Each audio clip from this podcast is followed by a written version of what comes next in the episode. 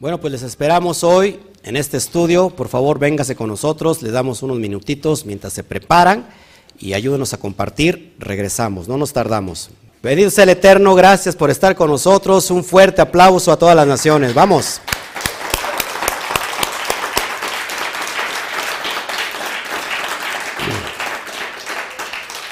Pues estamos muy contentos, requete contentos. Les damos eh, los saludos a todo Estados Unidos, a todo el largo y ancho de nuestro país, México tan hermoso, eh, todo lo que es Centroamérica, todo lo que es eh, Suramérica, todo lo que es Latinoamérica, Baruch Hashem por sus vidas, a Iberoamérica también, que nos ven también allá en España, en Europa, y también nos están mirando en Israel. Así que a la cuenta de tres, un fuerte Shabbat Shalom. ¿Están de acuerdo conmigo? One, two, three. Shabbat Shalom. Vamos.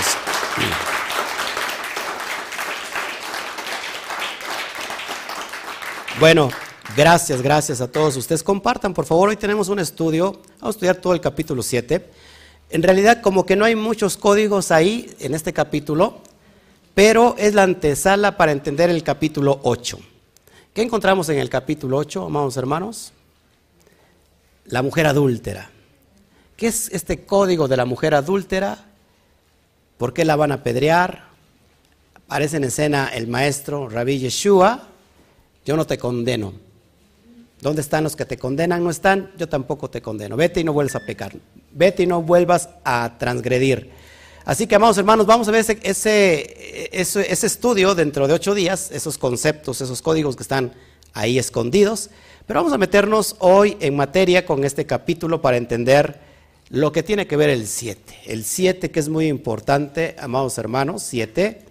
Estamos en el capítulo 7. Vamos a, abrir vamos a hablar de una fiesta que es la número 7, fiesta de Sukkot y que esta fiesta duró, dura cuántos días? Siete días. Así que siete, siete por aquí, siete por allá, y vamos a entender un poquito lo que es el siete. ¿Qué les parece si nos ponemos de acuerdo con el bendito sea?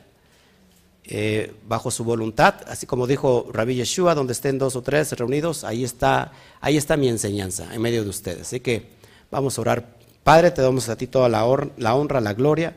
Bendito seas por todo lo que tú haces, por todo lo que tú nos das. Grande eres en misericordia. Gracias por proveernos las herramientas correctas para poder entender los misterios de la vida. Gracias, Padre, por otro día más, por otro Shabbat, donde en realidad nos gozamos de estar al aire, papá, transmitiendo lo que está en tu bendito corazón. Toma nuestra, nuestra Neshama para que puedas hablar a través de nuestra persona y podamos nosotros eh, dar al blanco a través, a través de esta instrucción. Gracias papá, bendito seas. Gracias por todos los méritos eh, del Sadik Yeshua que, que, que, los estamos emulando y que esa es la, entrada, el favor que podemos nosotros eh, tener para entrar a la dimensión de, del Padre y regresar a la casa del Padre.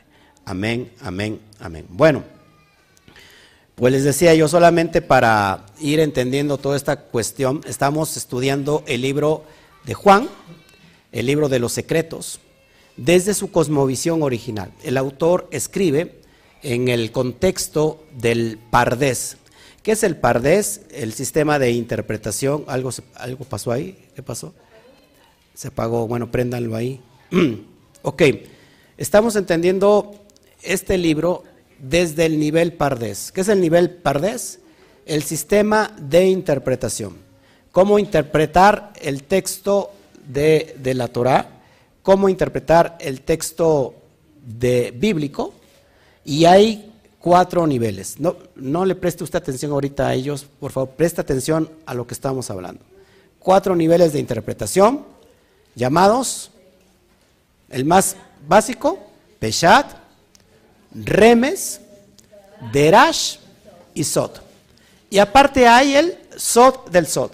El nivel, el secreto del secreto. Este libro, para los nuevecitos, para las personas que se están integrando, que están aquí, por cierto, les saludo a todos. Al último voy a abrir el, chat.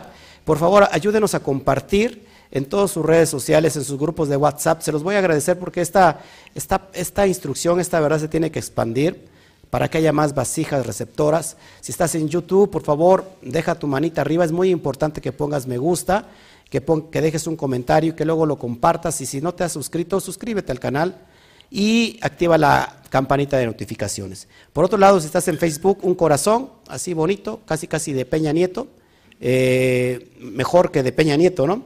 Este, deja tu comentario, ponle me encanta y comparte en tus grupos de WhatsApp. Al último abro eh, la, la charla aquí para saludarlos a todos. Bueno, ahora, si no conocemos estos niveles de interpretativos, y que normalmente toda la religión se basa en el nivel literal. El nivel literal eh, es el nivel más básico. Muchos escritos, por no decirlo todos, al menos la Torah, los cinco libros de Moshe, fueron escritos para entenderse en el nivel Sod. Luego, cuando nosotros queremos interpretar algo en forma literal, nos quedamos solamente en eso, en lo literal. Ahora, este libro que estamos estudiando está para entenderse en el del tercer nivel al cuarto nivel, es decir, del Derash al Sot. ¿Qué es el sistema Derash?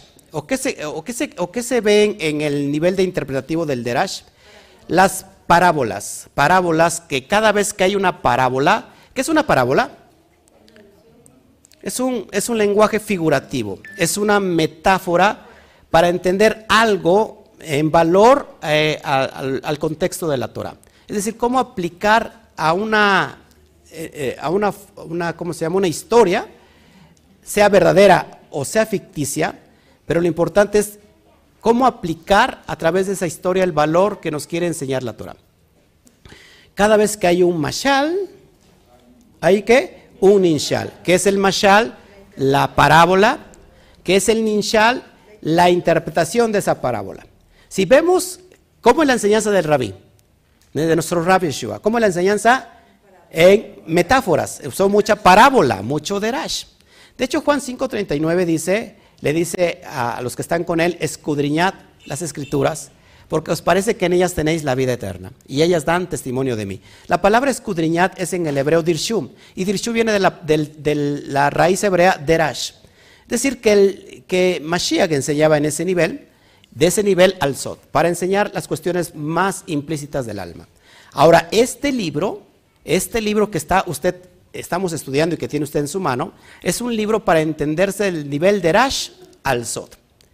Así que son parábolas y que cada parábola tiene un propósito en sí de elevarnos al nivel Sod, que es el nivel del alma.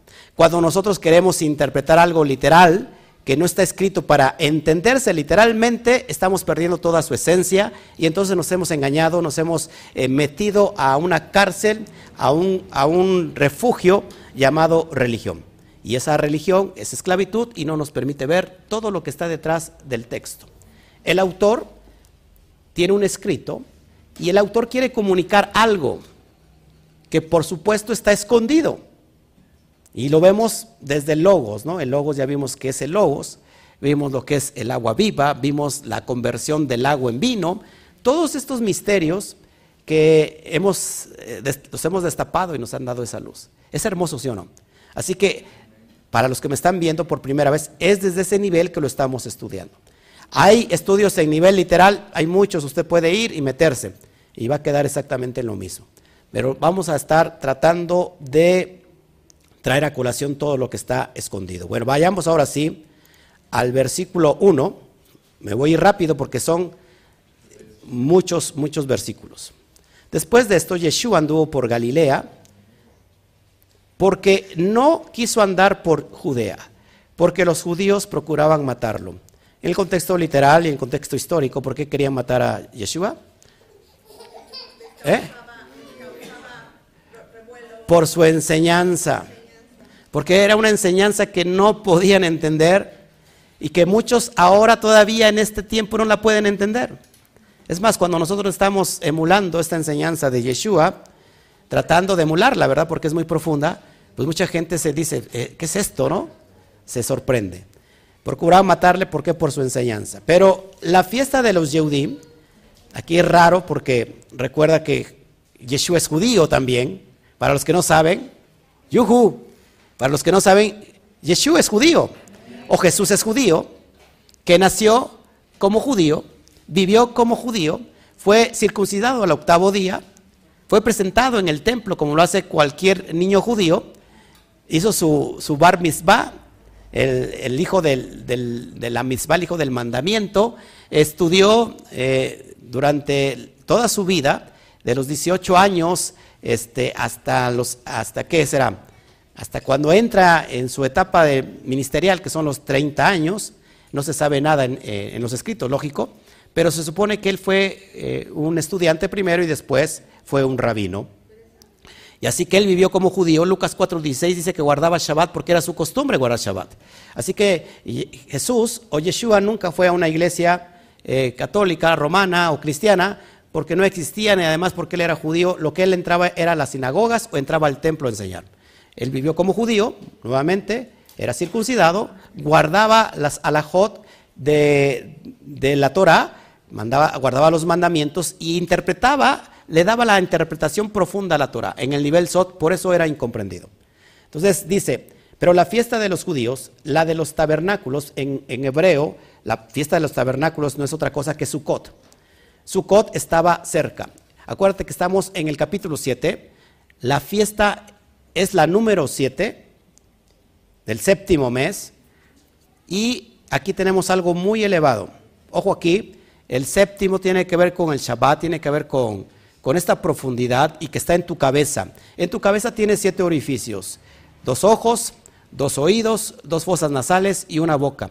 Les decía yo que el seis, que hace referencia al hombre, son por los seis días que, el hombre o que el alma tiene que trabajar en esta dimensión. Y el séptimo, que es la boca, que es el Shabbat, es, tenemos que mirar, fijarnos muy bien lo que hablamos, porque la boca representa el Shabbat, representa el séptimo, representa la dimensión de, la era mesiánica de la Titlabó, por eso tenemos que entender todas esas cuestiones que están escondidas. Verso 3. Dice, entonces le dijeron los hermanos, sal de aquí y vete a Judea. Vete a Judea para que también tus discípulos vean las obras que haces. Así que sus hermanos no creían en él. Acuérdense, amados hermanos, que, que Yeshua no era el único ser que había nacido de Miriam, sino que Yeshua tenía demás hermanos. Un hermano que, inclusive lo tenemos en el texto de la Brit Hadashah, uno de ellos, es el hermano menor. ¿Quién es el hermano menor? Jacob Hasadik. ¿Y quién es Jacob Hasadik? Para todos ustedes que no lo conocen así, como Santiago. ¿Por qué Santiago? Porque se canonizó. sí, se convirtió en santo por medio de la Iglesia Católica, porque le empezó a llamar San Jacob, San Jacob, San, hasta que se quedó con Santiago. Pero Santiago en realidad es el hermano menor de Yeshua, el que sigue con el movimiento Nazaratín. ¿Qué es el movimiento Nazaratín? El movimiento de la secta de los nazarenos, la secta del camino.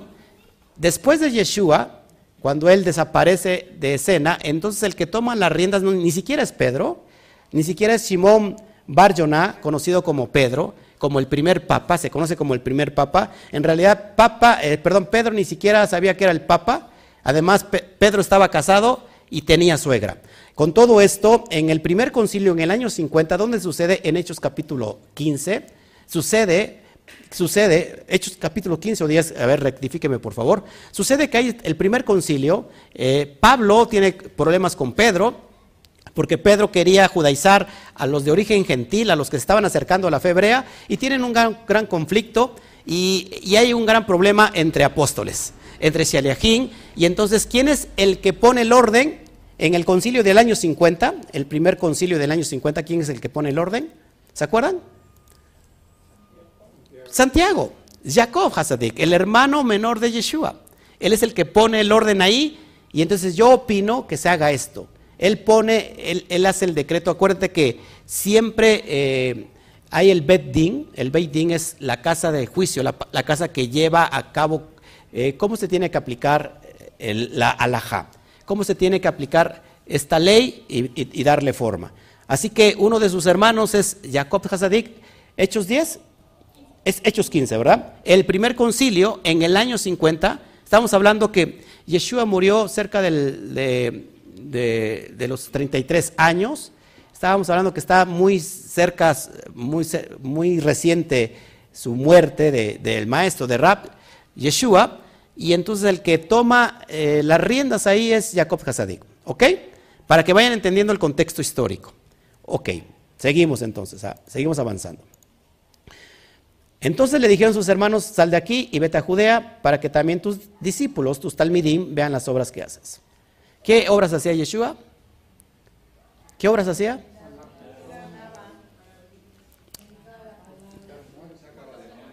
Bueno, eso es lo que, lo, que, normalmente hemos visto, pero en realidad los secretos que estamos eh, enseñando, en realidad eh, Yeshua vino a destapar el secreto de la Torah.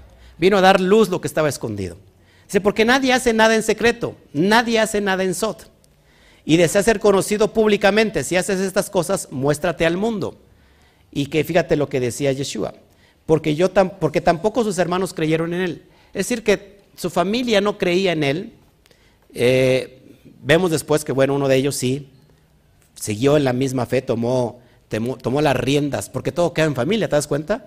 Yeshua nace, sale con un movimiento, este movimiento es llamado de los nazarenos, y después ese movimiento, una vez que desaparece de escena, pasa a manos de su hermano menor, Jacob Hasadib. ¿Qué quieres que haga? Así es esto. Así pasan, así pasan eh, las cuestiones. Yeshua les dice, mi tiempo aún no ha llegado, pero el tuyo siempre está listo. ¿Cuándo es el tiempo de Yeshua? Estamos hablando de otra fiesta. ¿Qué fiesta es el tiempo donde, donde Yeshua va a, va a cumplir su propósito? A ver. ¿Eh? No. Estamos en Sukkot, séptimo, séptimo mes de Tisri. Cinco meses después, ¿qué pasa? Pesach. Así que la fiesta para cumplir su propósito es Pesach. Así que estamos todavía en Sukkot. ¿Estamos aquí? Bueno, avanzamos, avanzamos, vamos rápido. Verso 7. El mundo no puede odiarlos a ustedes, pero a mí me odia porque yo testifico de él que sus obras son malas. Es decir, yo estoy, están contra mí porque estoy enseñando los códigos de la Torah, los preceptos de la Torah. Así que por eso a mí el mundo, el mundo me odia. ¿Sí? Porque estoy enseñándoles la luz y entonces las tinieblas quedan expuestas. Pero ustedes no los odian porque ustedes no, están haciendo nada. Yo soy un rabino que está enseñando los preceptos de la Torah. ¿Todos aquí? Verso 8. ¿Subes a la fiesta? Yo no subo a esta fiesta porque aún no ha llegado mi tiempo. sin embargo, ahorita vamos a ver en el relato que empieza, eh, es el comienzo de la fiesta, a mediados de la fiesta y al final de la fiesta. Vamos a, a ver todos estos elementos que están resguardados. 9. Habiendo dicho estas cosas, se quedó en Galilea. Ojo aquí, porque aquí hay un debate, más al ratito lo vamos a ver, que nada puede salir, el profeta no puede venir de Galilea, ni de Nazaret. El profeta tiene que venir de qué? Según Miqueas 5.2, tiene que venir de dónde? De, de de Judea. De ahí viene el, el Mesías. Bueno, y hay un gran debate, ahorita lo vamos a ver. Verso 10, pero cuando sus hermanos subieron a la fiesta, él también subió no en público, sino en secreto, sino en Sot. Aquí ya tenemos un secreto. Subió en Sot, es decir, el, maestro está enseñando su instrucción en el nivel más elevado que es el nivel Sot, que para muchos es una locura, para muchos les revienta la cabeza porque no, no entienden algo tan profundo cuando en realidad es algo muy sencillo por entender. ¿Ok? Verso 11. Entonces los judíos lo buscaron en la fiesta y dijeron, ¿dónde está? ¿Dónde está? Verso 12, y hubo mucha murmuración cerca de él entre la multitud. Algunos decían, es un buen hombre, otros decían, no, pero engaña a la multitud. Recuerden que estamos estudiando desde el código sinaítico, ¿ok? Uno de los códigos junto con el código alejandrino, el código vaticano, uno de los antiguos eh, eh, escritos más antiguos que hay. No estamos en Reina Valera, sino bajo estos eh, méritos de este código. Verso 13, sin embargo, nadie habló con denuedo cerca de él por temor a los judíos. ¿Por qué temían a los judíos, amados hermanos? Los judíos, para que me puedan entender, en ese tiempo, en ese momento, en ese contexto, en el segundo tiempo, en el segundo, en el segundo, en el tiempo del segundo templo, del judaísmo, encontramos, o sea, o sea, el primer siglo, encontramos que todo el Sanedrín estaba completamente corrompido, corrupto. ¿Quién dirigía el Sanedrín? El Sanedrín lo tenía que dirigir uno, que es el Cohen Gadol. ¿Cuántos elementos comprendía el Sanedrín? 70. ¿Por qué 70 en cuestión a las 70 naciones? Es decir, a todas las naciones del mundo. 70 más uno, que es el Cohen Gadol. Y ese Cohen Gadol era el que dirigía el Sanedrín, pero este, este Gadol, ¿quién lo ponía? Mucha gente no sabe el contexto histórico. Roma vendía el puesto del Cohen Gadol en el templo. Y entonces Roma iba a aquel y compraba ese puesto porque Roma de ahí recibía también ganancias de todo lo que entraba en el templo como las ofrendas, como los sacrificios, porque ahí vendían los, eh, los es más, todos los cambistas que vendían animalitos para las fiestas, para, para ir a, sacrificar, cada persona que venía, todos los judíos que estaban en, en, la dispersión, tenían que venir, ¿cuántas veces al año a Jerusalén? ¿Cuántas veces subían a Jerusalén? ¿Cuántas? Tres veces. ¿Cuáles son? Pesaj,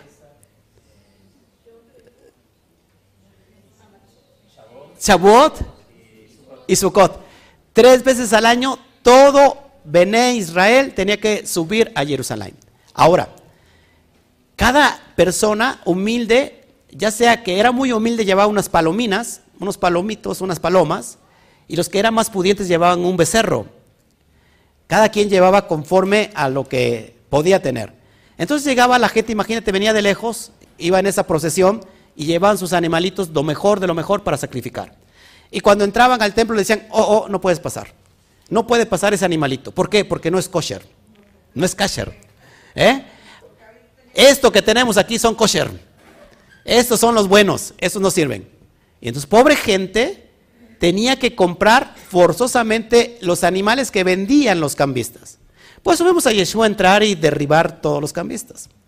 Porque el templo la dirección del templo era una corrupción total. Haga de cuenta usted los partidos políticos que conocemos nosotros. No hay ninguno que se salve. No hay ninguno que se salve. Todos tienen que estar metidos en la corrupción. Así era el Sanedrín. Es más, hay personas que no lo saben esto.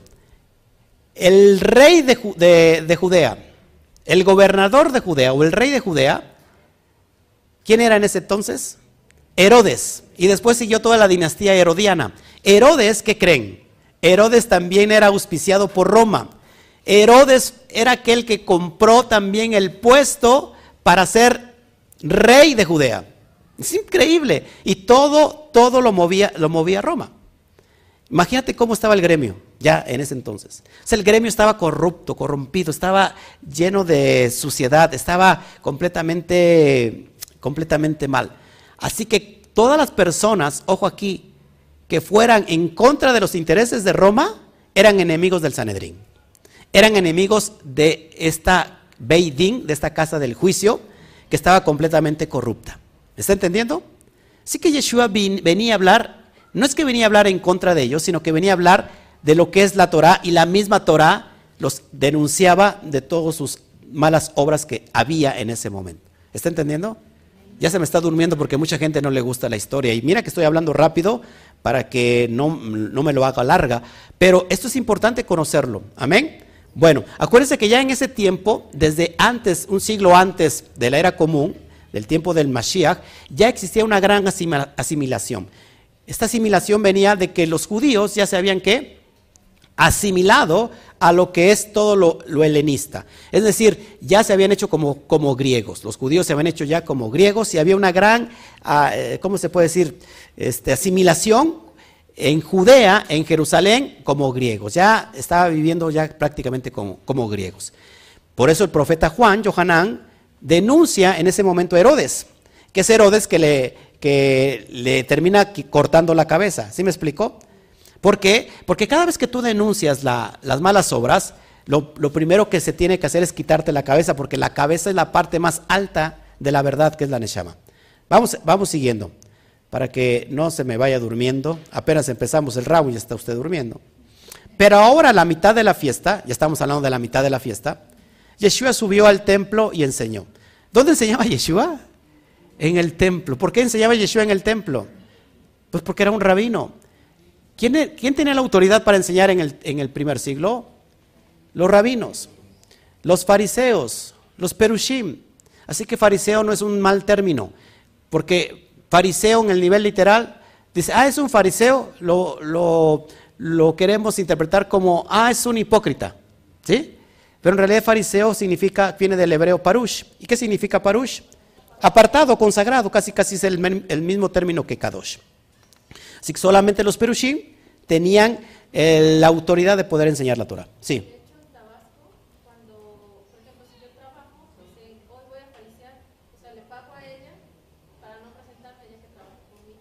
Ajá.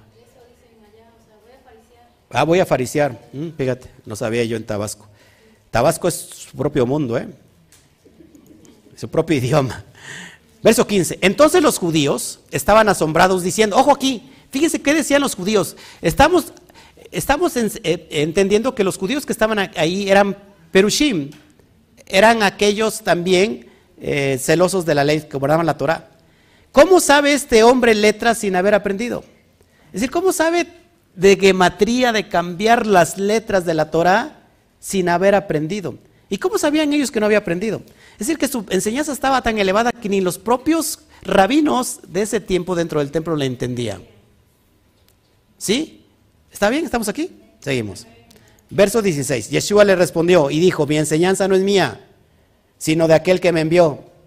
Una vez más, una vez más, ¿quién le va a entender a él? ¿Cómo que no es suya su enseñanza, sino del que le envió? Recuerda que cada, que cada discípulo honra a su maestro. Y cada discípulo, cada talmid, es enviado por su rap. Así que un, discípulo en este momento puede decir, sabes que ellos, a mí me envió mi, maestro, el rabino fulano de tal. Eso se estila todavía el, día de hoy. Y dice, Yeshua, mi enseñanza no es mía, y tiene toda la razón. Es del que me envió. Ahora la pregunta, ¿quién lo envía? porque ahí es donde nos vamos a meter en problemas. Verso 17, si alguno quiere hacer su voluntad, conocerá si la enseñanza es de Hashem o si yo hablo por mí mismo. Es decir, aquellos que están realmente conociendo la, la Torah conocen la voluntad del bendito sea, ¿sí o no? ¿Dónde encontramos la voluntad del bendito sea? En la Torah. Entonces, estudiando la Torah, nos vamos a dar cuenta si del que habla en realidad es la enseñanza correcta. ¿Estamos aquí? Verso 18. El que habla de sí mismo, su propia gloria busca. El que no busca la gloria del que le envió, este es verdadero. Perdón, el que busca la gloria del que le envió, este es verdadero y no hay injusticia en él. Sigue, sigue el relato. Verso 19. No os dio Moshe la ley y ninguno de ustedes hace la ley porque buscas matarme. Una vez más, está denunciando, una vez más que la corrupción que estaba en ese momento con el Sanedrín, en el templo, los dirigentes más altos. Es más, ¿Saben quién eran los, los, los que, se puede decir, la élite más alta socioeconómica en Jerusalén en el primer siglo? La crema innata de la sociedad. Los que dirigían realmente a Jerusalén.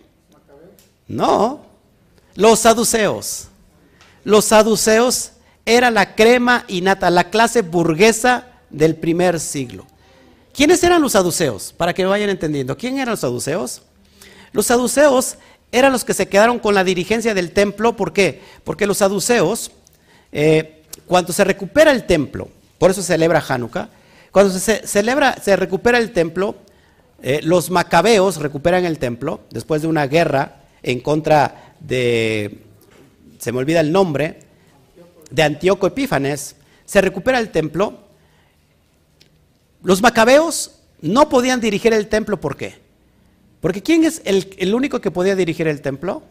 Los descendientes de Judá. No podían ser el rey de Israel porque no eran descendientes de Judá. Tenemos un grave problema, porque entonces los macabeos al recuperar el templo dijeron, nosotros vamos a dirigir ahora el templo.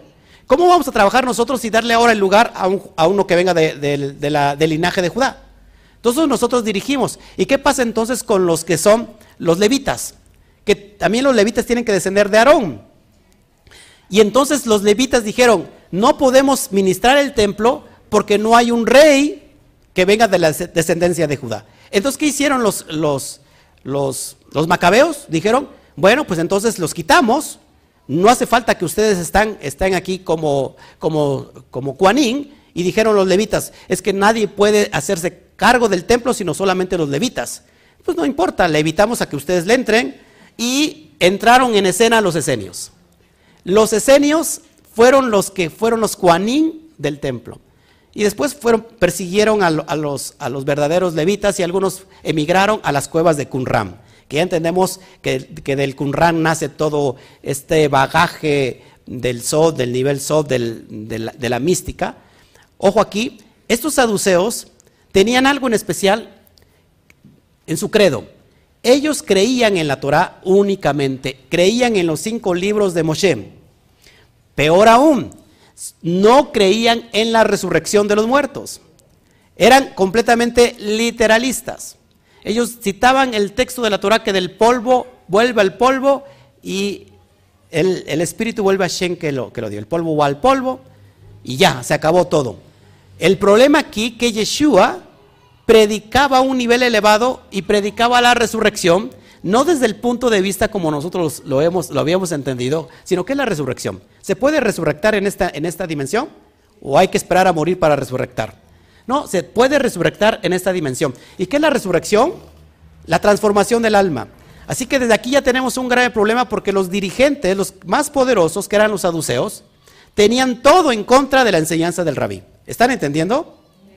Entonces, por eso decía Yeshua, se les dio la ley de Moisés, pero ustedes no hacen la ley, desconocen la ley. ¿Por qué? Porque han implementado más de seis mil mandamientos sobre los 613 mandamientos de la Torah. Déjeme aquí apagar mi, mi, celular. Perdóneme usted. Ok, ya está. ¿Están aquí? ¿Cuántos mandamientos totales eran en la Torah en el tiempo de Rabbi Yeshua? 613. ¿Cuántos mandamientos de hombres, leyes rabínicas, tradiciones de los ancianos? Más de seis mil. Así que en lugar de obedecer la Torah, empezaron a, poner añadidos que se convirtieron en cargas. Por eso Yeshua decía a todos los que están cargados y trabajados, vengan a mí y yo los voy a hacer descansar. Por eso en Mateo 7 o en Marcos 7 empieza a denunciarle que ustedes no obedecen la ley, sino que obedecen las leyes de los hombres. Lo que Pablo le conoce como las obras de la ley. Ya no estamos bajo las obras de la ley, ya no estamos bajo los mandamientos rabínicos, sino estamos ahora bajo la gracia. ¿Y qué es la gracia? La verdadera interpretación de la Torah. ¿Estás, de acuerdo conmigo? Entonces, aquí los denuncia, ustedes se lavan las manos, ¿verdad? Hacen netilá yadaín, pero hacen, diezman todo, pero dejan de hacer lo primordial, que es el, amor al prójimo. ¿Están de acuerdo conmigo? O sea que Yeshua estaba denunciando al sistema. ¿Cómo me iría a mí también si nosotros empezamos a, denunciar el sistema? Estamos en contra del sistema. ¿Estás de acuerdo conmigo? Así que no es fácil que alguien denuncie el sistema. ¿Mm? Porque tiene que haber valor. Y tiene que, que, tener conocimiento de lo que está uno hablando. Sigo. Perdóneme que, que hable rápido porque si no hablo rápido no voy a terminar. La multitud respondió, demonio tienes. ¿Quién busca matarte? Cuando alguien no está de acuerdo contigo, cuando alguien, perdón, cuando tú no estás de acuerdo con lo que cree la persona, la otra persona, entonces la otra persona te, te juzga, te condena. Este es hijo del diablo. ¿Por qué? Porque no piensas igual que él. Entonces imagínate, amados hermanos, Yeshua pensaban que tenía un demonio. Y aquí hay, un, hay algo bien profundo que tiene que ver con la circuncisión. Me, pongo aquí para que me entiendas. La circuncisión, si tú lo haces en un nivel religioso, en ese nivel religioso lo recibes.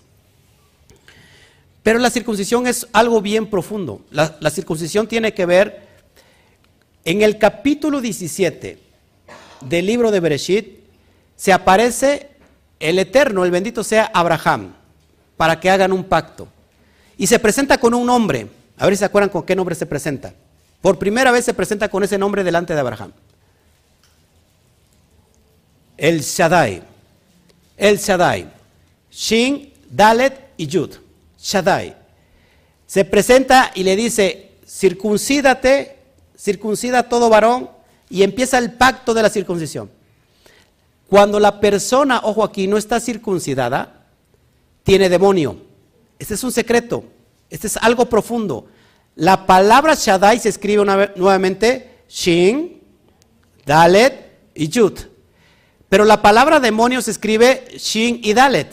Es decir, la palabra, si a Shaddai le quitas la Yud, queda la palabra Shet. Y Shet significa demonio. Cada vez que una persona, varón, no está circuncidada, todavía está en los límites del Nahash. Está con la impureza del serpiente. Por eso el hombre tiene que terminar la obra que el Eterno inició en él. ¿Cómo se termina la obra? Quitando el prepucio, echándolo por tierra, porque entonces cuando el hombre se quita ese prepucio está diciendo, estoy, estoy quitando toda la impureza del serpiente que está sobre mí. Ese demonio, ese Shed, que es un código, ese Shed ahora se convierte en Shaddai. Por eso la circuncisión tiene que ver con el Shaddai. Y Shaddai se, puede traducir como aquel que suministra, aquel que tiene muchos pechos para dar eh, suministro, para, para alimentar, amamantar a todos sus hijos. El Shaddai tiene que ver con el Todopoderoso. ¿Sí me, están, están entendiendo? Así que cuando el hombre no ha descubierto ese secreto, está todavía contaminado con la, pureza, con la impureza del serpiente. ¿De dónde adquiere la impureza del serpiente el hombre? ¿En dónde la adquiere la impureza del serpiente? En el Ganedén, en el engaño de la serpiente. Por eso que cuando el hombre llega a ese código, deja de ser Shaddai, perdón, deja de ser Shed y se le añade la Yud y entonces se convierte en Shaddai. Y fíjate lo que va a hablar aquí Yeshua. Es algo muy profundo y espero me entiendan. La multitud respondió, los, judíos que estaban escuchando la enseñanza del rap, le dije, ¿sabes qué demonio tienes? Shet, te, influye un Shet, te, influye un demonio. Yeshua respondió y les dijo, una obra he hecho y todos ustedes se maravillan. Verso 22, Moisés os dio la circuncisión, no porque sea de Moisés, sino de los padres. Y en el día de Shabbat circuncidáis al hombre, porque está ahí en Levítico 12.3, lo vemos, que al octavo día todo varón, todo niño se tiene que circuncidar. Así que Moisés les dio la circuncisión y ustedes circuncidan al hombre en Shabbat. ¿Está mal circuncidar al hombre en Shabbat? No. Mira lo que sigue. Verso 23, si un hombre recibe la circuncisión en sábado, en Shabbat, para que la ley de Moisés no sea quebrantada, ¿Estás enojado conmigo porque restauré la salud a todo el hombre en Shabbat? ¿Se dan cuenta que cuando... Eh, ¿Cuál es el contexto aquí? ¿Se acuerdan de, de a quién sanó Yeshua en, este relato que estamos viendo hasta el capítulo 7? Sanó a alguien en el día del Shabbat. ¿Se acuerdan a quién sanó? Al paralítico que estaba en Bethesda, que estaba esperando el mover del ángel que movía las aguas, que eso no existe, no viene en el original. Pero lo, sana en Shabbat, y ya lo expliqué esto, no me voy a meter todavía en eso. Hay una ley, según la ley de Shammai. Shammai decía que no se puede mover una cosa pública a un lugar privado en Shabbat, porque eso era transgresión a la ley. Y por supuesto, por su parte, la, la, escuela de Gilel, que es la más flexible, decía, no hay ningún problema, se puede mover un lugar, una cosa de un lugar público a un lugar privado y no se transgrede Shabbat. Así que bajo esos méritos de esas escuelas, Yeshua había transgredido el Shabbat, pero no había transgredido la Torah, porque se puede sanar en Shabbat por supuesto, ¿por qué? Porque entonces se aplica el, mandamiento más grande en la Torah. ¿Cuál es el mandamiento más grande que hay en la Torah? El amor. El amor hacia el Padre y el amor hacia el prójimo. ¿Sí? ¿Se das cuenta? Dicen, eh, hay un relato, no, recuerdo en, qué parte eh, paralela está, donde acusan a Yeshua de sanar y les dice, si su animalito cae en un hoyo en Shabbat, ¿no lo rescatan? Claro, pues cuanto más la hija de Abraham, ¿no? Una hija de Abraham. Así que, amados hermanos, el Shabbat se hizo para resguardarlo aplicando el mandamiento más grande, la Torah. Si alguien, por ejemplo, aquí, si alguien se está muriendo, un familiar de usted está muriendo y le hablan, y usted le dice, ¿sabes que no puedo ir porque es Shabbat? Que se muera y ya después lo resucitamos. Eso decía Chamay. O sea, Chamay, si alguien se enfermó el Shabbat, que se muera. Es la voluntad del Padre. Y decía, no, no, no, hay que, hay que atenderlo. Así que aplicamos la Torah, el mandamiento más grande, y, podemos transgredir un mandamiento más pequeño, como en este caso el, mandamiento del amor es más grande que guardar el Shabbat, porque estás ayudando a, un ser querido y estás aplicando el atributo más grande de Hashem, que es el amor. ¿Estás conmigo? La Jabá. Seguimos. Como que lo veo como no me está entendiendo, o no estoy hablando muy rápido.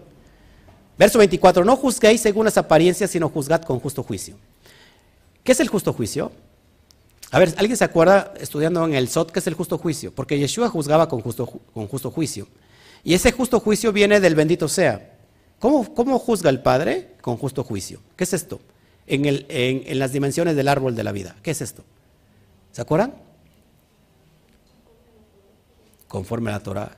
Creo que están ustedes prácticamente, me estoy viendo como en el templo, en ese momento como estaba Yeshua. Y el árbol de la vida nos dice que Gesed es la bondad y que Geburah, la dimensión que le sigue, es el juicio. Así que el juicio de Hashem siempre es equilibrado con bondad. Es decir, que la Geburah no viene por sí sola, los límites no vienen por sí solos, la Geburah, el, el rigor no viene por sí, por sí, solo, sino que viene acompañado de Gesed. Y cuando viene acompañado de Gesed, se, transforma en misericordia.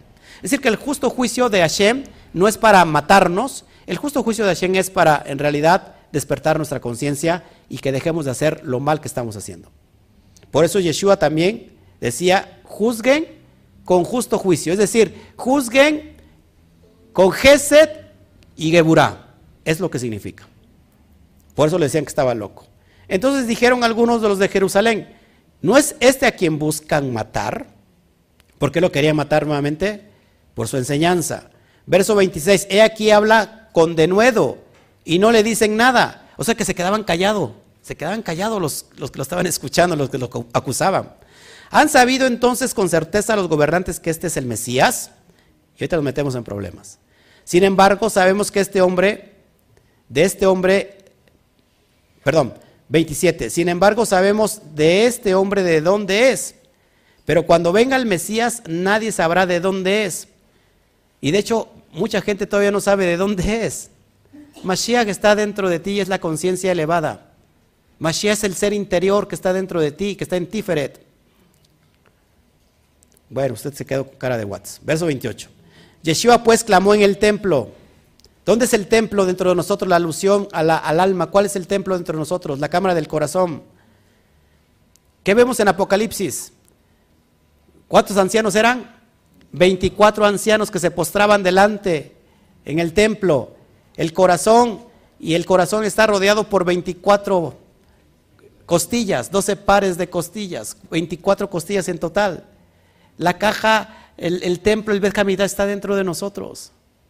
Y Yeshua pues clamó en el templo enseñando y diciendo, ambos me conocéis y sabéis de dónde soy. Y no he venido por mí mismo, pero es cierto que me envió a quien no conocéis. Es decir, ustedes predican de, de, del bendito sea, predican de la esencia divina, del Ein Sof, del Todopoderoso, pero ni siquiera lo conocen. Porque el hombre creó una religión para conocer al Eterno. El hombre creó la religión para acercarse al Eterno. Pero el Eterno creó algo más poderoso que la redención. Es el Padre acercándose al hombre para que lo pueda conocer. ¿Dónde está el Padre en este momento? ¿Está arriba o está abajo? Lo puedo decir como Yeshua dijo, ¿dónde está el reino de los cielos? El reino de los cielos ni está aquí ni está allá, el reino de los cielos está en medio de ustedes, en medio de vosotros, está dentro de nosotros. Ahí está el reino. Pero queremos buscarlo fuera, afuera, lo queremos buscar en el exterior, cuando está en el interior clamando a esta, esta conciencia Aleph, esta conciencia Mashiach que está clamando, Abba Padre, sonidos indecibles dentro de nosotros clamando por esta, eh, que somos hijos. Es el Dad cuando, cuando sale de esta conciencia de Jodmai Binah, se presenta el Dad y entonces reconoce que el alma es hija. El alma es hijo y tiene que regresar nuevamente a la casa del Padre, la gota que vuelve al océano. Es impresionante. Pero no conocían al que lo envió. Verso 29, lo conozco porque soy de él y él me envió. Lo conozco porque soy de él. Todos nosotros somos partículas del bendito sea, ya lo expliqué.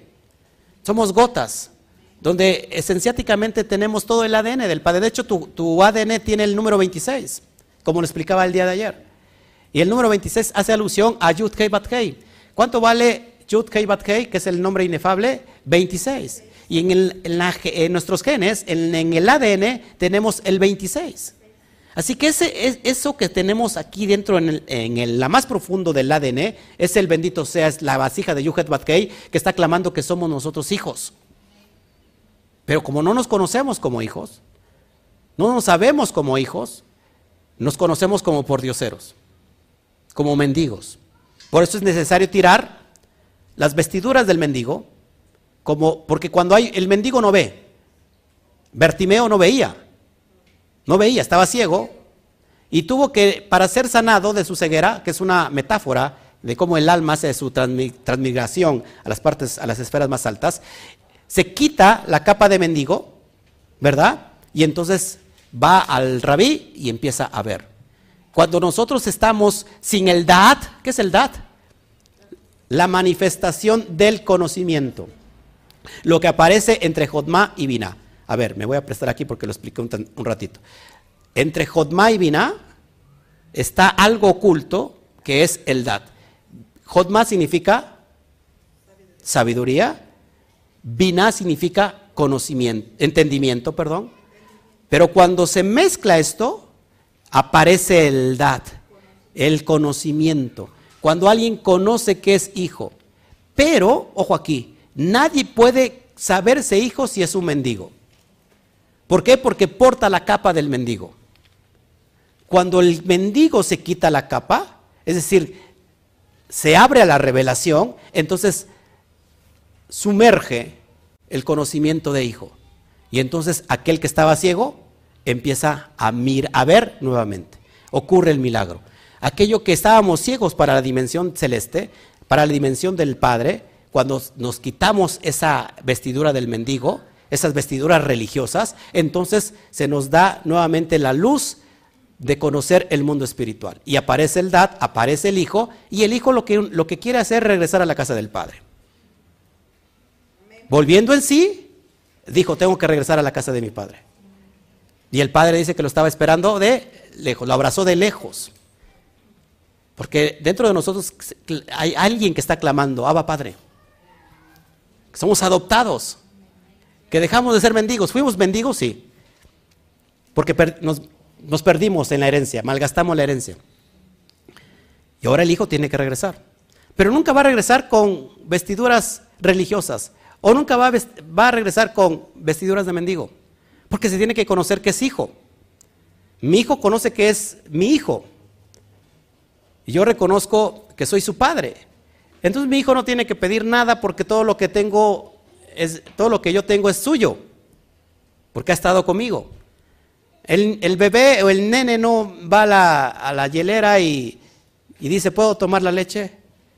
Él toma la leche. Y es más, se acaba toda la leche, parece un becerro. Y luego buscamos y ya no hay leche. 25 cajas que compramos diariamente. Va al refri, toma lo que hay. Es más, toma prestado mis cosas porque es hijo. Pero si él no fuera hijo, estuviera pidiendo permiso, no sé si me explico. ¿Te das cuenta la dimensión que hay entre el, entender y el conocer? Tú entiendes que hay un padre, pero no, no lo conoces hasta que tú te haces hijo.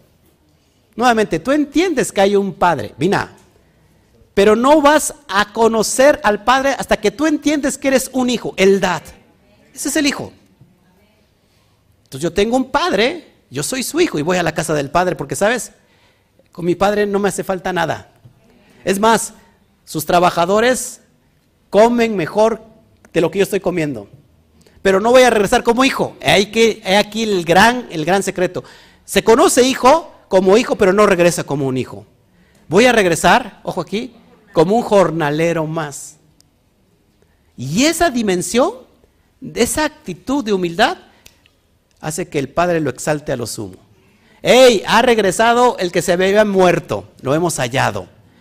Maten al becerro más gordo y vamos a hacer fiesta, porque el que estaba muerto lo he recuperado. Le cambió las vestiduras, le dio el anillo de autoridad, lo vistió como, como un, el rey que tiene. Su hijo es un qué? Un príncipe, lo vistió como el príncipe, como lo que es, con una actitud completamente inmerecedora. Es decir, yo no merezco nada porque me perdí, pero estoy regresando a la casa de mi padre porque soy hijo. Y yo sé que el padre me va a recibir porque soy su hijo. Impresionante. Bueno, eso es lo que la cuestión del conocer, del dad. Verso 30, procuraron pues prenderlo y nadie le echó mano porque aún no había llegado su hora. ¿Cuándo llega su hora? Cinco meses después. 31. Pero muchos de la multitud creyeron en él, y dijeron, cuando el Mesías venga, hará más señales que estas que hace, que este hombre hace. Es decir, este es el Mesías, mira las señales que está haciendo. Mira lo que habla, qué profundidad tiene. Verso 32. Los fariseos oyeron a la multitud que murmuraban estas cosas acerca de él y los principales Kuanin y los, los Perushin enviaron asistentes para que los arrestaran, para que lo prendieran. Verso 33. Pero, por tanto, dijo Yeshua, aún estaré un poco con vosotros y voy al que me envió. Nuevamente el conocimiento dad. ¿Qué hace el conocimiento dad? Regresa a la casa del Padre. Se une con Keter. ¿Me están entendiendo? ¿O no están entendiendo ni papa? Ok, verso 34. Me buscarán y no me encontrarán y a donde yo esté, ustedes no podrán venir. Y ya me veo aquí los sustalmidín también rascándose la cabeza y diciendo, ¿de qué habla este hombre? Entonces los judíos se decían unos a otros, ¿a dónde piensa ir este para que no lo encontremos? Tiene la intención de ir entre los, la dispersión de los griegos y enseñarle a los griegos. Fíjate aquí lo que te, estoy, está enseñando este pasaje. En, el, en la Reina Valera dice, tiene la intención de ir entre los dispersos, entre los que están dispersos entre los griegos y enseñar a los griegos. Aquí no es que va a enseñar a los griegos, porque Yeshua no entró en tierra pagana. Yeshua va a enseñar a los dispersos. ¿Quiénes son los dispersos que están entre los griegos? Aquellos que se habían asimilado tanto que se les llamaba ahora griegos, aunque eran judíos. Pero también eran las diez tribus perdidas de la casa de Israel. Ese es el misterio, es el gran misterio que anda, dice, yo no he venido a buscar sino a, a las ovejas perdidas de la casa de Israel, las diez tribus, la casa norteña, que se perdió en el 721 antes de la era común, antes de Cristo, y nunca más regresó a su, a su esencia, a su tierra, se perdió entre todas las naciones. ¿Y dónde estaba en ese momento? Entre esas 70 naciones del tiempo del primer siglo. Así que se habían asimilado entre los griegos, entre los persas, entre todos los que había ahí, y sobre todo los judíos que se habían llegado a, asimilarse al, a los griegos, a los helenistas, que eran judíos, pero ya no se les llamaba judíos, sino se les llamaba griegos, no porque fueran griegos, para que puedas entender el contexto histórico. ¿Será, ¿Se habrá ido a los dispersos entre los griegos? Es decir, se fue a buscar ya a los que están a, a las ovejas perdidas de la casa de Israel. Es lo que decían, verso 36. ¿Qué significa esta palabra que hablo? Me buscarás y no me encontrarás, y donde yo estoy no puedes venir, les pregunta Yeshua.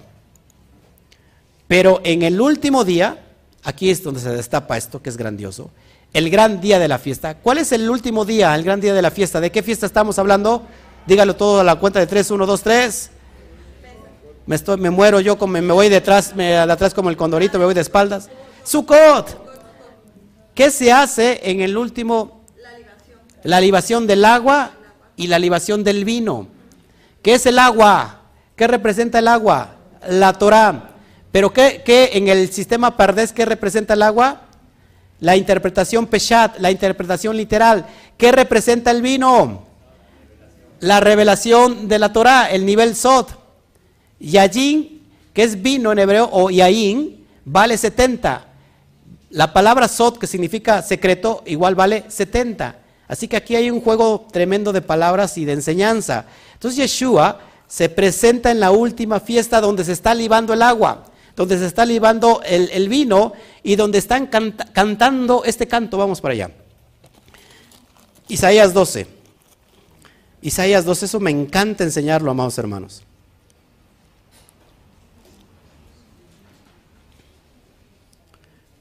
Isaías 12 que esto, lo, esto ya lo he enseñado, que es impresionante, por supuesto, es el cántico de acción de gracias. Imagínate la escena. Sukkot, se presentan sauces, están aquí ya cerrando la fiesta. Todos los días hay la libación del agua, todos los días en la mañana. Es un gran espectáculo y al último cierran eh, la fiesta con esta dimensión de agua, porque el agua tiene que ver con la Torah. Y todos se juntan en, en esa parte donde se liba el agua y alrededor las mujeres están en las partes altas y los varones están abajo, todos juntos, y cantan. Fíjate lo que dice aquí, Isaías 12, 1. En aquel día cantaré a ti, a ti, oh Adonai, pues aunque te enojaste contra mí, tu indignación se apartó y me has consolado. He aquí, Hashem es salvación mía. Me aseguraré y no temeré porque mi fortaleza y mi, y mi canción es Adonai, es ya Adonai, quien ha sido salvación para mí. Sacaréis con gozo aguas de la fuente de la salvación. Sacaréis con gozo aguas de la fuente de la salvación. Ese es el canto que estaban ellos emulando, salcaréis con gozo aguas de la fuente de salvación, y diréis en aquel día, cantad a Yudkei Batkei, aclamad su nombre, haced célebres en los pueblos sus obras, recordad que su nombre es engrandecido, cantad salmos a Yudkei Batkei, porque ha hecho cosas magníficas, se ha sabido esto por toda la tierra, regocíjate y canta, oh moradora de Sión, porque grande es en medio de ti el Santo de Israel. Sacaremos con gozo las aguas de la fuente de la salvación. Ese es el canto que se canta, valga la redundancia, y que entonces Yeshua, en ese momento, amados hermanos, Yeshua se pone de pie. Uh, se pone de pie. En el gran día de la fiesta, Yeshua se puso en pie y gritó diciendo, si alguno tiene sed, venga y beba. Es decir, yo soy esas aguas de la salvación. ¿Qué está diciendo Yeshua? ¿Está hablando en un nivel literal o está hablando en una metáfora? ¿Qué le enseñó a la mujer que vemos, a la mujer samaritana en ese, en ese, en ese pozo que le llamamos las aguas vivas, Jaim Mayim? Yo soy esa agua que si la bebes nunca vas a volver a tener sed. ¿Qué es eso? ¿Qué son esas aguas? La Torah. ¿Por qué le dice, si yo te voy a dar de beber esas aguas? significa beban de mi enseñanza. Porque si beben de mi enseñanza, jamás van a volver a tener sed. Y entonces aquí les dice, si alguno tiene sed, venga y beba.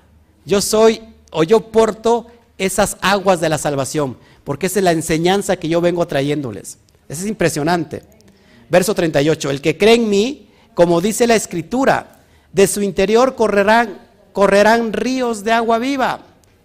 Y mucha gente dice, ¿cuál escritura si aquí está, hay una mentira? Porque no dice nada la escritura, se los acabo de enseñar, que, haciendo alusión a Isaías 12, pero vamos a Zacarías 14, 8, también ahí viene. Zacarías 14, 8.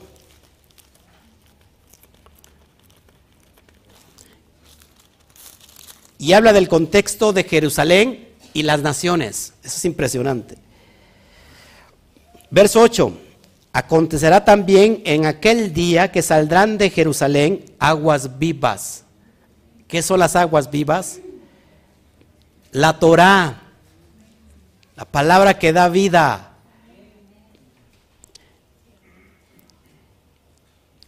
Y la mitad de ellas hacia el mar oriental y la otra mitad hacia el mar occidental en verano y en invierno.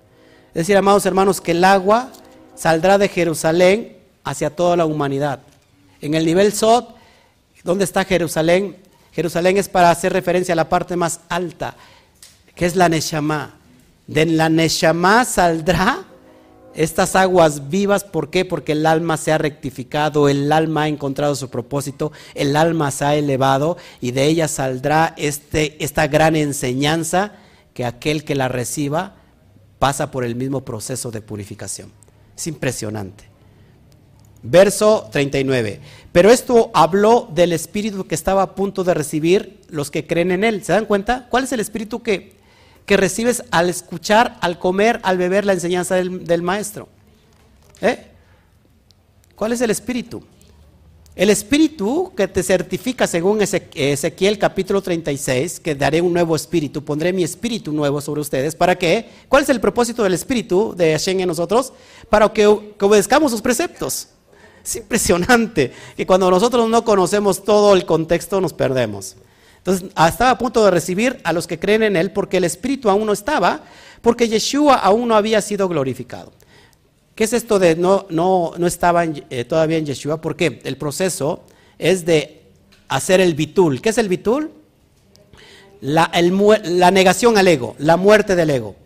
Cuando eh, Yeshua obedece completamente, totalmente, entonces es elevado, es llevado a la máxima dimensión de hijo, he aquí, hoy yo te he engendrado. Eh, Salmo 2. Entonces el Padre le, da el nombre que es sobre todo nombre. ¿Cuál es el nombre que es sobre todo nombre? Yuhet Batkei. Y lo exalta a lo sumo. Es impresionante. Hasta que termina el proceso, exactamente. Entonces algunos de la multitud, oyendo estas palabras, dijeron, dijeron, cien mexicanos dijeron, este es en verdad el profeta. Y ahí vienen los problemas. Otros dijeron, este es el Mesías. Otros decían, entonces el Mesías viene de Galilea. Y la respuesta es un rotundo no. El Mesías no viene de Galilea. Según Miqueas 5:2, viene de Betlehem de Judea, no de Galilea. Y ahorita le voy a mostrar el contexto histórico. ¿Este es el Mesías? Dice, ¿entonces el Mesías viene de Galilea? Pues la respuesta sería no. Y dice aquí, ¿no dice la escritura que el Mesías viene de la descendencia de David? Sí. ¿Y de dónde? Y de Betlehem. ¿Qué significa Betlehem? Casa del pan. La ciudad donde estaba David, lo vemos en Miqueas 5.2, que ahí está el texto, lo tienes en pantalla, ahí dice de dónde viene el Mesías, o de dónde tendría que venir el Mesías. Entonces, sigo. Por tanto, hubo división entre la multitud a causa de él. Es decir, el Mesías no puede venir de Galilea, porque está escrito que tiene que venir de Belén de Judea. ¿Qué vemos aquí? Que hay un desconocimiento completamente de su identidad. Vamos a ver un poquito. Fíjense, Betlehem significa casa del pan. Es una alusión también a qué, amados, a la palabra. Casa del pan, casa del pan. La casa donde está la palabra de Hashem. ¿Ok? Casa del pan, que es Betlehem. Ahora, el lugar de nacimiento de Yeshua fue precisamente en Betlehem de Judea. Dice Mateo, Mateo 2.1, fíjate cómo dice Mateo 2.1. Dice el texto de Mateo 2.1, después que Yeshua nació en Betlehem de Judea, en días del rey Herodes, he aquí unos astrónomos del oriente llegaron a Jerusalén. Así que Mateo 2.1 nos da evidencia de dónde nace Yeshua, en Betlehem de Judea. Así que Yeshua, ¿por qué se le decía Yeshua Hanasrit? O Yeshua, Yeshua o Jesús Nazareno. Vamos a entender por qué. Entonces se dice que él nació en Betlehem de Judea, y desde los dos o tres años vivió en Egipto por un largo de siete años. ¿Se acuerdan por qué se fue a Egipto? Porque Herodes mandó a ejecutar a todos los niños de dos o tres años. Entonces, sus padres de Yeshua lo llevan a Egipto durante un largo de siete años. Después de eso, regresó con sus padres a vivir en Nazaret. ¿Dónde es Nazaret? ¿En qué, región está Nazaret? En Galilea. Ojo aquí, por eso los que no lo conocían decían, pues este viene de Galilea. Y el, y el Mesías no puede venir de Galilea. Ahora, ¿qué es un Galileo en la Biblia? Vamos a entender un poquito qué es el concepto de Galileo en la Biblia. Galilea es la región donde se encuentra la ciudad de Nazaret. ¿Ok? Entonces, esta región es conocida por los judíos de la época como Galilea de los gentiles, porque había un desprecio para Galilea, Galilea de los gentiles. Fíjense, Isaías 9.1 nos dice esto. Isaías 9.1 dice, pero no habrá más logro, lo, bregués para la que está en angustia, como en tiempos pasados, él trató con desprecio a la tierra de Zabulón y la tierra de Neftalí, pero después la hará gloriosa por el camino del mar al otro lado del Jordán, Galilea de los gentiles. Así que Galilea de los gentiles tiene un propósito. Todos aquí que esta cita la cita la repite, perdón, en Mateos 4, Mateo 4:15 cita esta cita de 9:1. Así que Nazaret, presta atención, es la población donde Yeshua fue criado. Lo vemos en Lucas 4:16. No fue por lo tanto la población donde Yeshua nació. Yeshua se crió en la región de Galilea, en Nazaret, ¿sí? Pero no nació ahí, nació en Betlehem. Para que vayan entendiendo, Nazaret está situada en el norte de Israel. Ahora que vayan a Israel van, a verlo. Amén, digan amén.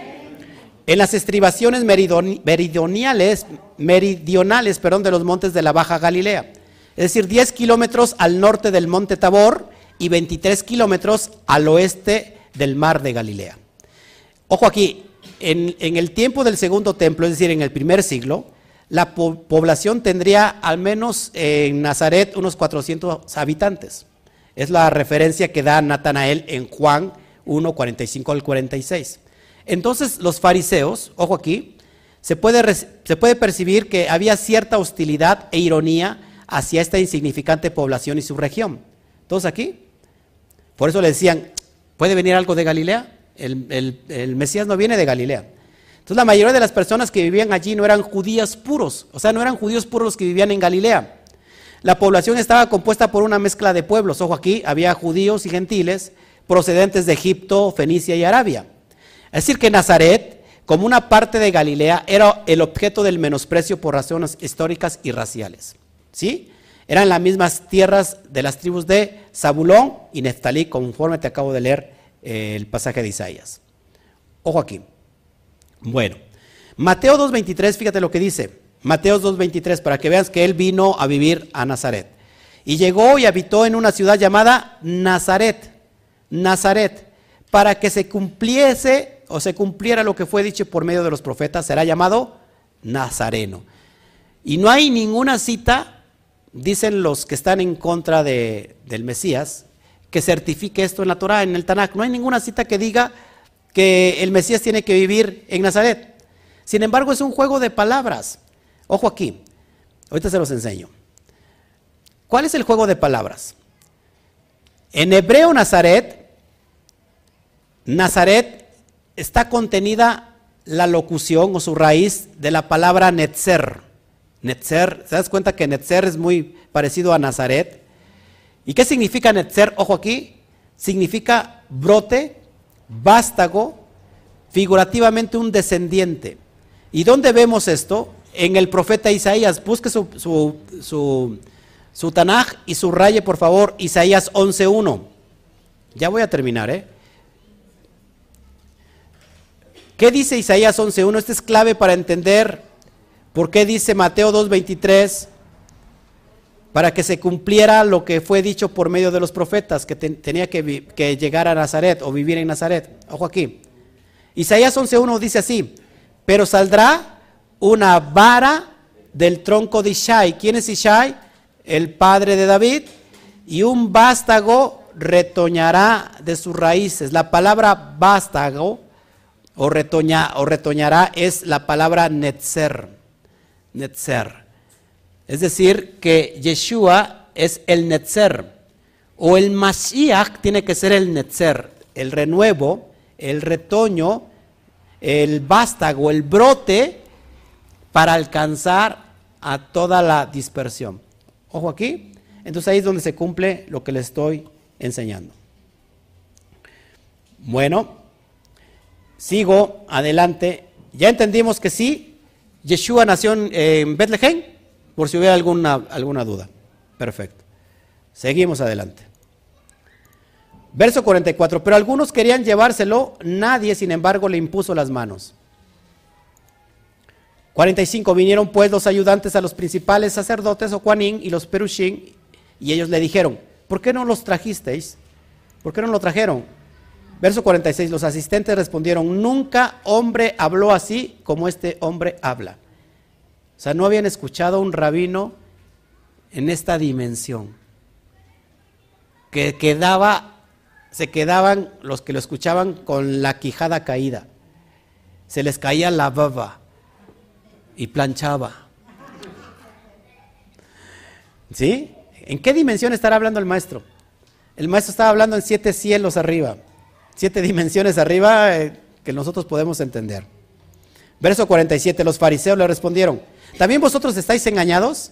¿Qué te dice normalmente cuando alguien está en contra de tu doctrina? Salte de ahí porque te están engañando. Te han lavado el, cerebro. Y tú diles, ¿sabes qué? Sí me lavaron el cerebro, pero no, no solamente el cerebro, sino también el corazón. Porque me lavaron el corazón porque tiene un corazón endurecido, de piedra, y hoy tengo un corazón hecho de carne. 48. ¿Ha creído en alguno de los gobernantes o de los fariseos? Es decir, nadie lo ha tomado en serio, pero de los que estaban corruptos, ¿me entiendes? Verso 49. Pero la multitud que no, que no conoce la ley, maldita es. Es decir, ustedes la creen, pero no conocen la ley. Son malditos. Y aparece en escena Nicodemos. Nicodemos, Nicodemo para todos, siendo uno de ellos, les dice, fíjate lo que dice Nicodemos, ya se le había parecido a Nicodemos, le había dado una, una clase magistral, el rap, de que hay que volver a nacer de nuevo. Es impresionante. Verso 51, nuestra ley condena al hombre a menos que primero escuche de él y sepa lo que hace. Es decir, lo están condenando sin saber que la propia Torah dice que tenemos que escuchar primero lo que dice y lo que habla. Ustedes ya lo están condenando. O sea que Nicodemos había creído ya en su enseñanza. Y Nicodemo no era cualquiera, ¿eh? Era un principal de los Juanim, de los sacerdotes, de los maestros. Era uno de los principales, de los que entendían eh, Torah. O sea, no era cualquier pelagato. Y con esto he terminado. Colorín colorado. El cuento se ha acabado. Bueno, pues Baruch Hashem. ¿Alguna pregunta hasta acá? Yo sé que los, los, los estuve torturando con cuarenta y tantos versículos, pero la, próxima va a estar increíble porque vamos a hablar del código de la mujer samarí, de la mujer que está en adulterio. ¿Quién es la mujer que está en adulterio? ¿Qué son las piedras? La ley dice que hay que matarla. En realidad la ley no dice eso. Se ha malinterpretado y lo vamos a entender.